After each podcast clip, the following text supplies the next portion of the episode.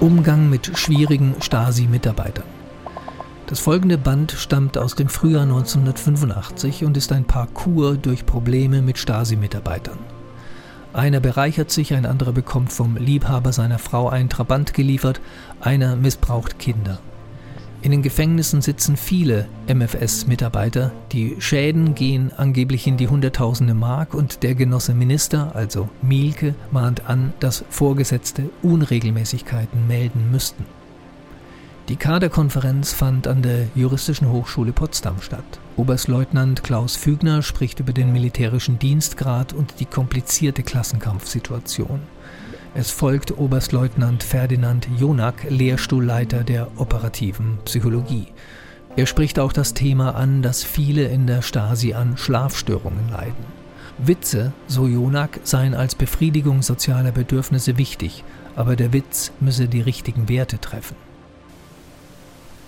Sie ihren Auftrag verstanden, wie haben sie den erfüllt, welche Erziehungsarbeit wurde im Kollektiv geleistet, wenn sich alle an die gegebenen und existierenden Bedingungen dort gewöhnt hatten. Hier liegen die echten Schwachpunkte unserer Wirksamkeit.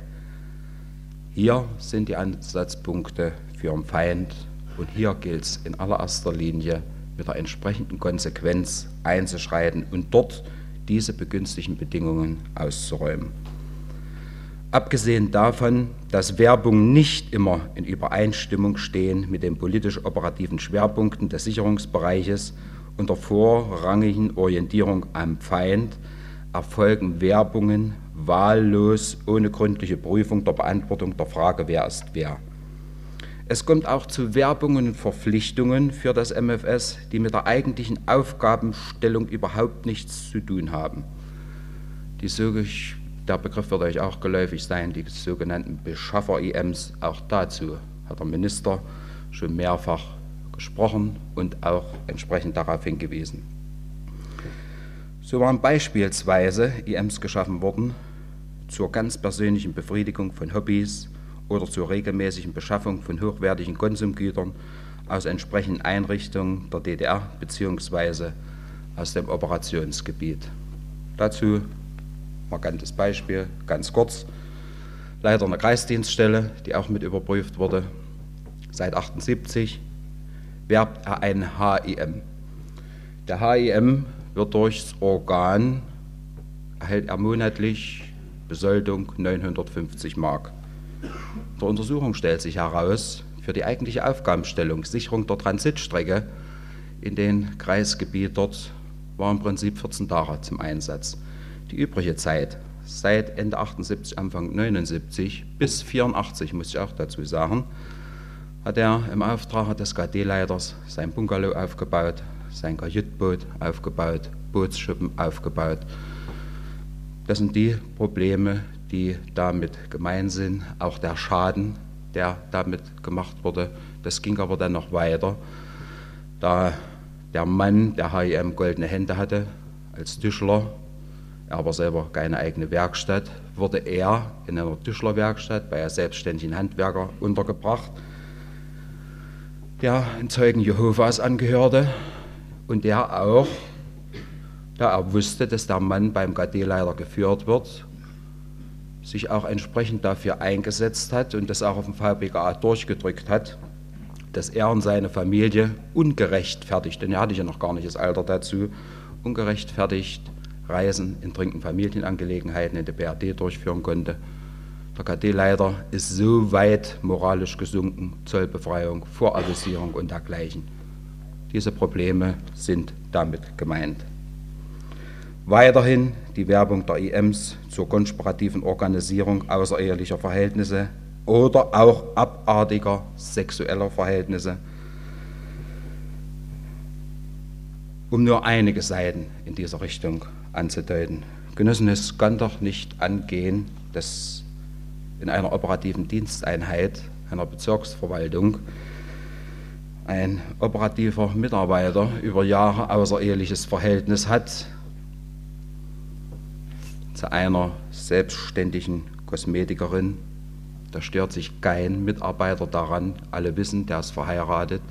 Der hat aber über seinen Schreibtisch das Bild von sein, in Anführungsstrichen, geworbenen IM, sprich die Kosmetikerin, mit der über Jahre das außereheliche Verhältnis existiert, hat er über den Schreibtisch hängt, das weiß der Leiter, das wissen die Mitarbeiter des Referates, keiner nimmt daran Anstoß.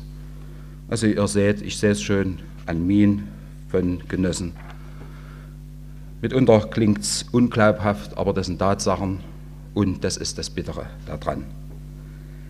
In der Zusammenarbeit mit IM setzen sich die vorgenannten Mängel und Schwächen fort und es kommt zu vorsätzlichen Verletzungen der Grundprinzipien der Zusammenarbeit, es kommt zu erheblichen Verletzungen der Geheimhaltung, Konspiration und Wachsamkeit. Unter anderem haben wir es mit solchen Erscheinungen zu tun, wie beispielsweise Treffs außerhalb der KW sind bei einigen operativen Mitarbeitern nicht die Ausnahme, sondern die Regel. Treffs werden in Wohnungen der IM oder auch der operativen Mitarbeiter unter Einbeziehung nicht verpflichteter Ehepartner durchgeführt. Die sogenannte konspirative Zusammenarbeit mit IM setzt sich in der Freizeitsphäre fort. Man geht gemeinsam Interessen nach, kommt in den Familien zusammen, verbringt in der DDR oder im sozialistischen Ausland gemeinsam Urlaub. Es sind teilweise auch IM, die im Auftrag des MFS oder auch als Reisegader ihrer Institutionen im Operationsgebiet zum Einsatz kommen. Teilweise sind es auch IM, die von Sicherheitsstandpunkt ungenügend überprüft wurden. Es ist nicht außergewöhnlich, dass IM ihrem Führungsoffizier vorgeben und bestimmen, wie und was in der Zusammenarbeit erfolgt. Es ist auch nicht außergewöhnlich, dass IM ihrem Führungsoffizier umfassender und auch mit seinen persönlichen Mängeln und Schwächen und sonstigen Unebenheiten besser kennen und beurteilen, als das der Vorgesetzte kann einschließlich von persönlichen Konflikten des Führungsoffiziers, Problemen in der eigenen Familie und auf seiner Dienststelle. Durch fehlerhaftes Verhalten von Mitarbeitern werden ihr untereinander und in der Öffentlichkeit dekonspiriert. Beim gemeinsamen Trinkgelage durch Quatscherei und Prahlerei werden interne Probleme des MFS der zuständigen Dienststelle ausgeplaudert. Hinweise zu EM hinsichtlich ihrer Zuverlässigkeit und Ehrlichkeit werden nicht überprüft bzw. nicht ernst genommen. Die Motive der Mitarbeiter sind dabei unterschiedlich. Sie gehen von der Bequemlichkeit des notwendigen Aufwandes in der Arbeit bis hin, zur, bis hin zu ihrer Quelle nicht zu verlieren, um keinen Einbruch in der Befriedigung persönlicher Bedürfnisse zu erreichen. Die EM kennen Unregelmäßigkeiten ihres Führungsoffiziers im Umgang mit finanziellen und materiellen Mitteln. Sie lassen sich einbeziehen und wirken mit bei sogenannten dunklen Geschäften bis zu kriminellen Handlungen. Die EM erhalten ungerechtfertigte Vergünstigungen, die von den Mitarbeitern ermöglicht werden. Diese wenigen Erscheinungen aus der Disziplinarpraxis sollten zum Problemkreis Arbeit mit IM genügen, um Wirkungsfaktoren und Ansatzpunkte bzw. begünstigende Bedingungen für die Möglichkeit des Wirkens des Gegners, insbesondere der Geheimdienste und zum Nachteil der Anforderungen an die Gewährleistung der inneren Sicherheit im MFS deutlich zu machen. In jedem Fall sind das auch Probleme der Führungs- und Leitungstätigkeit, vor allem der unmittelbaren Vorgesetzten, der ungenügenden Wahrnehmung ihrer Verantwortung in der Erziehungsarbeit der ihnen unterstellten Mitarbeiter, ihrer qualifizierten Anleitung und Kontrolle und die Kontrolle möchte ich ganz dick unterstreichen. Betonen möchte ich in diesem Zusammenhang, dass bei der Aufdeckung derartiger Fehlverhaltensweisen unmittelbare Vorgesetzte derartige Fehlleistungen praktizieren und selbst mit zur Verantwortung gezogen werden müssen. Ich betone diese Art der Erscheinung von Fehlleistungen und Fehlverhaltensweisen besonders, da sie den Lebensnerv der Wirksamkeit des MFS in der Arbeit am Feind betreffen die Kampfkraft des MFS erheblich beeinträchtigen und sich jederzeit auch gegen die innere Sicherheit unseres Organs richten. Die Erfahrungen bestätigen, darüber muss sich jeder leider im Klaren sein, dass der Gegner, die imperialistischen Geheimdienste, große Anstrengungen unternehmen, um in das IM-Netz einzudringen, die Zielstellungen, die Mittel und Methoden der Wirksamkeit des MFS zu erkennen, das MFS durch Gegenmaßnahmen zu desorientieren, zu unterlaufen, Mitarbeiter zu kompromittieren, zu Verratshandlungen zu veranlassen, das heißt die Kampfkraft des MFS insgesamt zu beeinträchtigen. In der Latenz dieser Erscheinungen, der mitunter sehr späten Aufdeckung, liegt hinsichtlich der inneren Sicherheit eine große Gefahr.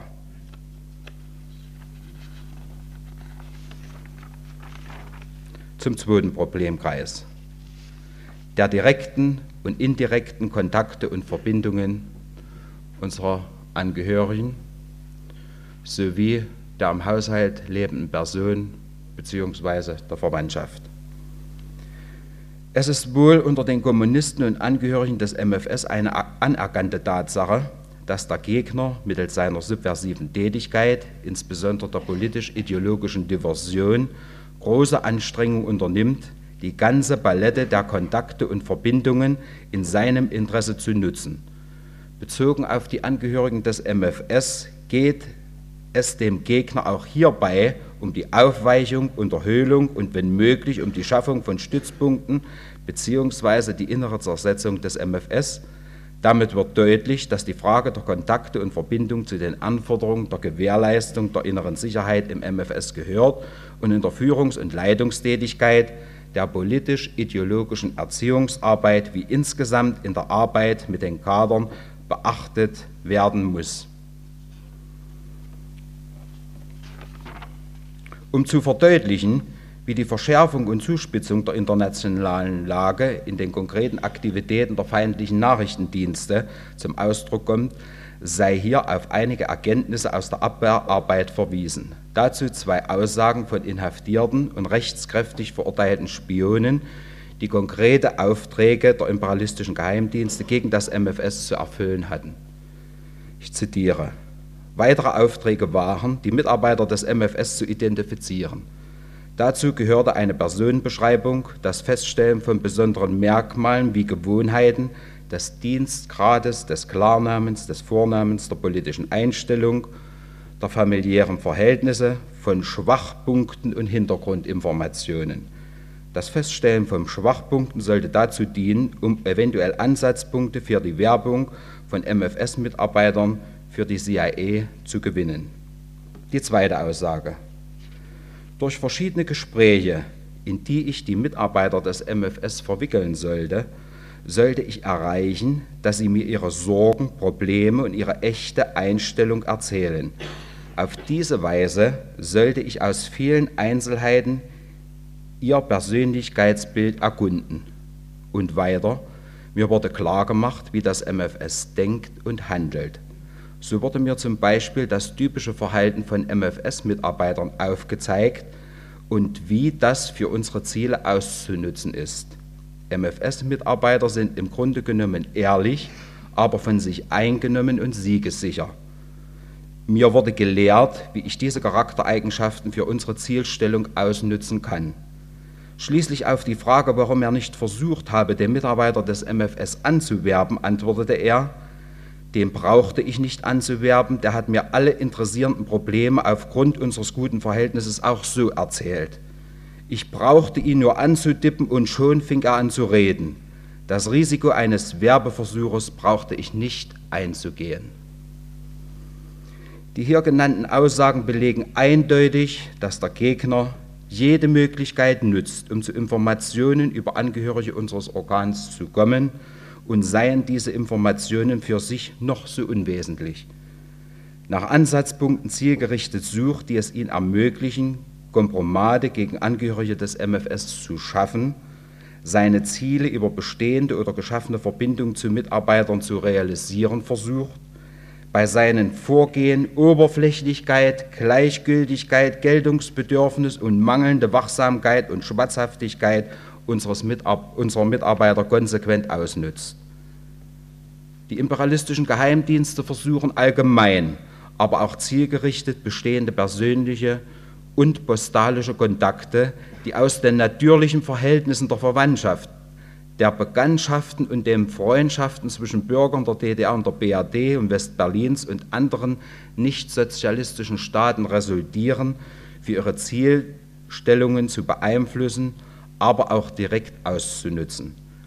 Das betrifft auch den engen und weitläufigen Kreis von Verwandten, Bekannten und Freunden der Angehörigen unseres Organs, sofern diese in oben genannter Weise Beziehungen zu Personen aus den NSA unterhalten. Die Bedeutung derartiger Verbindung erhöht sich für den Gegner wesentlich, wenn ihm bekannt wird, dass der diese Verbindung unterhaltende Personenkreis gleichzeitig aktive bzw. zu aktivierende Verbindungen zu Angehörigen des MFS unterhält. Der Gegner verstärkt dann seine Anstrengungen, um über diesen Personenkreis an die Angehörigen des MFS direkt oder indirekt heranzukommen, sie umfassend aufzuklären, um mögliche Angriffsflächen aufzudecken und zu nutzen. Parallel dazu ist immer wieder festzustellen, dass der Gegner auch andere Möglichkeiten, wie zum Beispiel Messen, Tagungen, Touristik, Sport- und Kulturveranstaltungen unter Ausnutzung zufälliger oder provozierter Situationen für das unmittelbare Herantreten an unsere Angehörigen nutzt. Da unsere Mitarbeiter nicht im luftleeren Raum leben, kann keiner garantieren, dass er nicht auf diese oder jene Weise mit Problemen der Kontaktpolitik und Kontakttätigkeit konfrontiert wird und die Frage, ob Tante Minna oder Gartennachbar Paul bei ihren Reisen in die BRD von einem Geheimdienst abgeschöpft werden, wird kaum ein Mitarbeiter sofort beantworten können. Die Differenzierung zwischen einem normalen, in Anführungsstrichen, Kontakt und einem normal erscheinenden, geheimdienstlich gesteuerten oder genützten Kontakt ist äußerst kompliziert und verlangt unter anderem ein hohes Maß an operativen Einschätzungsvermögen. Grundvoraussetzung für die Klärung und damit für die Beseitigung von Gefährdungsmöglichkeiten für die innere Sicherheit unseres Ministeriums ist und bleibt die klare und eindeutige sowie offene und ehrliche Haltung und Position unserer Angehörigen. Sie sollen und müssen unsere ersten und wichtigsten Partner sein. Zu Beginn meiner Ausführung hatte ich auf das Verhältnis zwischen Vertrauen und Kontrolle hingewiesen. Kontrollen im Zusammenhang mit Kontakten und zweifelhaften Verbindungen bedingt jedoch bestimmte Voraussetzungen. Diese sind aus unserer Sicht eine gründliche Aufklärung der Kader für das MFS, um zu wissen, welche Verwandten unterhalten zu wem im NSA Verbindungen und welchen Charakter und Umfang haben diese Verbindungen. Gleichzeitig muss bekannt sein, wie die Verbindung des zukünftigen Mitarbeiters zu den kontaktunterhaltenen Verwandten ist. Konsequente Haltung der Mitarbeiter, deren Verwandte Bekannte Kontakte unterhalten, einschließlich konkreter Festlegung für den Angehörigen, die auch exakt zu dokumentieren sind. Ein so gestaltetes Vertrauensverhältnis zwischen Dienstvorgesetzten und Mitarbeiter, das den Mitarbeiter ohne Hemmungen und Zweifel veranlasst, alle Kontakte, die ihn betreffen oder ihm aus seinem Umgangskreis bekannt wurden, sofort vollständig und wahrheitsgemäß zu melden. Klare Positionen der Dienstvorgesetzten und Parteifunktionäre zur Bedeutung der mit der Aufarbeitung derartiger Meldungen für sie selbst verbundenen Aufgaben und die Kontrolle über getroffene Festlegungen und die ständige Beachtung derartiger Probleme in der weiteren Arbeit mit den Angehörigen. Es sei hier nur so viel festgestellt, dass bezogen auf die Angehörigen des MFS, insbesondere auf die Verwandten der Angehörigen, es ein stetiges Wachstum bzw. eine Zunahme der Kontakte und Verbindungen in das NSW gibt. Diese Tendenz hat zugenommen und diese Tendenz muss Ursachen haben. Diese liegen aber nicht in der Politik unserer Partei und Regierung.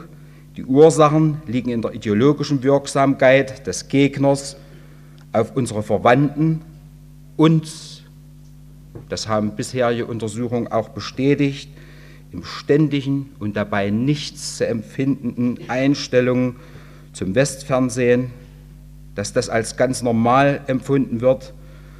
Zum Beispiel die Freundin eines Mitarbeiters wurde in Zusammenhang mit der vorgesehenen Eheschließung befragt,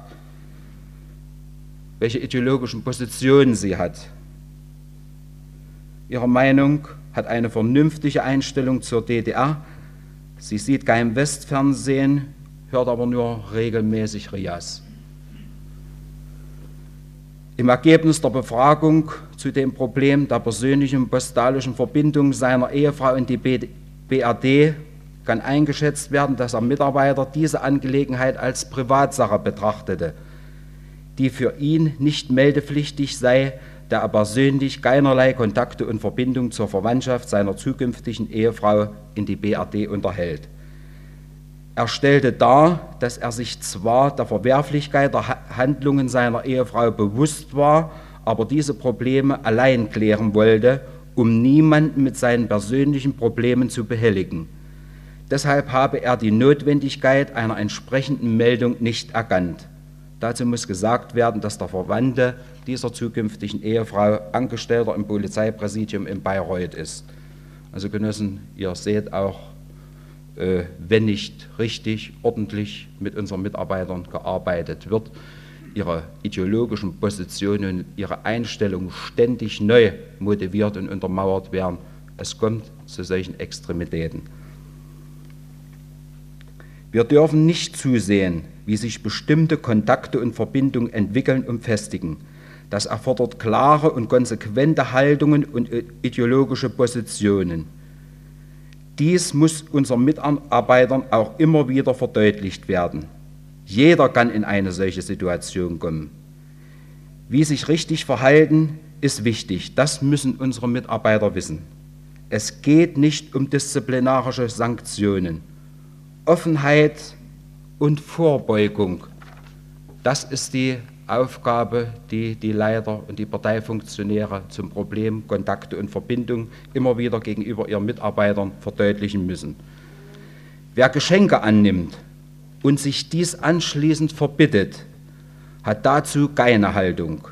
Konsequentes Auftreten und klare politische Meinungsäußerung verleitet den NSW-Besucher jeden weiteren Kontaktversuch.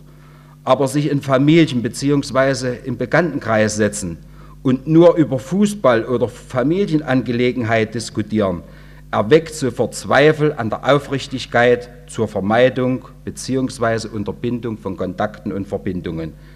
Deshalb muss auch für die Familie, für die Verwandtschaft und für den Bekanntenkreis unserer Mitarbeiter die klare Position des Mitarbeiters erkennbar sein. Als Kommunist kann man nicht stiller Zuhörer bleiben, wenn unsere Republik, unsere sozialistischen Errungenschaften bagatellisiert bzw. beschmutzt werden. Hier ist offensives Auftreten erforderlich und das wird auch von unseren Mitarbeitern verlangt. Hier gilt auch kein Argument, man wollte den Gastgeber nicht verletzen. Die BRD-Person ist genauso Gast wie unser Mitarbeiter wenn er unvorbereitet mit derartigen Kontakten und Verbindungen bei Feierlichkeiten im Familien- oder Bekanntenkreis konfrontiert wird. Wer in Anspruch nimmt, einen imperialistischen Staat zu verherrlichen, sei es auch nur in Form des Konsumangebotes oder der sogenannten Freizügigkeit bei Touristenreisen, der muss sich auch gefallen lassen, dass wir, und damit meine ich unsere Mitarbeiter, offensiv die Politik unserer Partei vertreten. Alle anderen Darlegungen der Angehörigen sind Schutzbehauptungen, Negierung der Probleme und müssen uns zwangsläufig zu entsprechenden Schlussfolgerungen veranlassen. Daraus entsteht jedoch auch Verantwortung für die dienstlichen Vorgesetzten und für die Parteifunktionäre. Alle Arten der Schulung, Versammlung und individuelle Aussprachen den Zusammenhang, die Leistungsaussprachen, jawohl, gleich damit verbinden, um diese Probleme zu klären und unsere Mitarbeiter im Sinne des richtigen Verhaltens zu qualifizieren, zu stabilisieren und auch mit richtigen und überzeugenden Argumenten auszustatten. Hier ist jeder Formalismus und Routine bzw. Schlagworte fehl am Platze. Das ist Arbeit mit Menschen, mit unseren Gadern und das erfordert auch Zeit und verlangt Einfühlungsvermögen. Es ist die Vielfalt der postalischen und persönlichen Kontakte, der Besuchsreisen, der absoluten Zunahme von Reisekadern aus der Verwandtschaft von Angehörigen bis hin zu Übersiedlungsabsichten bzw. auch Versuche des illegalen Verlassens. In Verwirklichung der kadermäßigen Anforderungen und der Disziplinarpraxis im MFS wird deutlich, dass die überwiegende Mehrzahl der Angehörigen sich bei direkten und indirekten Kontakten bzw. Verbindungen politisch klug, operativ wachsam und parteilich konsequent verhält und auch ihrer Informations- bzw. Meldepflicht nachkommt. Es wird deutlich, dass sie derartige Kontakte und Verbindungen persönlich als Tschechisten beherrschen, richtig beurteilen und offensiv als Kommunisten und Tschechisten in Erscheinung treten. Auch die mittleren Leiden und leidenden Kader werden in der Regel ihrer Verantwortung gerecht. Verantwortungsbewusst werden solche Probleme und Erscheinungen im Erziehungsprozess und der Herausbildung klarer politisch-ideologischer Positionen beachtet. Insbesondere unseren jungen Genossen muss dabei geholfen werden. Ihre Positionen im Sinne der Partei und des Organs müssen wir stärken. Aber um es auch deutlich zu sagen, es sind nicht nur unsere jungen Angehörigen. Auch